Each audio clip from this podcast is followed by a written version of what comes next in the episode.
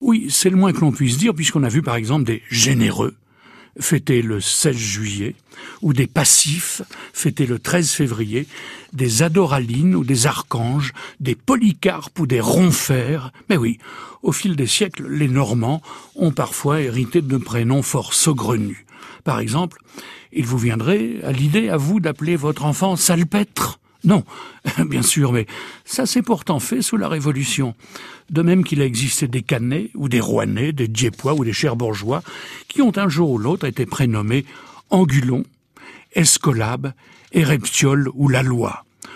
C'est pas évident hein, de s'appeler Angulon quand même. Au chapitre de la végétation, nos ancêtres ne manquaient pas non plus d'imagination.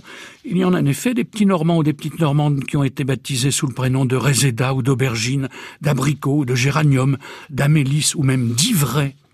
À Fécamp, en 1974, un marailleur n'a pas hésité à présenter son fils nouveau-né à la mairie en le prénommant La Gloire.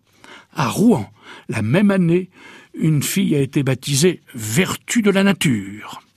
À la Perrière, en 1875, un nourrisson a été baptisé Lafrime. Ça doit laisser des traces, un prénom comme ça, hein, vous ne trouvez pas?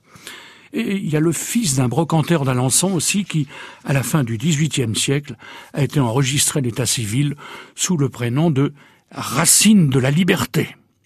Et que dire de Va de bon cœur pour la République, qui a vu le jour à Lisieux en 1792, ou Amour sacré de la patrie un prénom qui courait les rues à Rouen au début du XIXe siècle. Il y a une petite fille aussi qui a hérité l'étonnant prénom de Régénéré.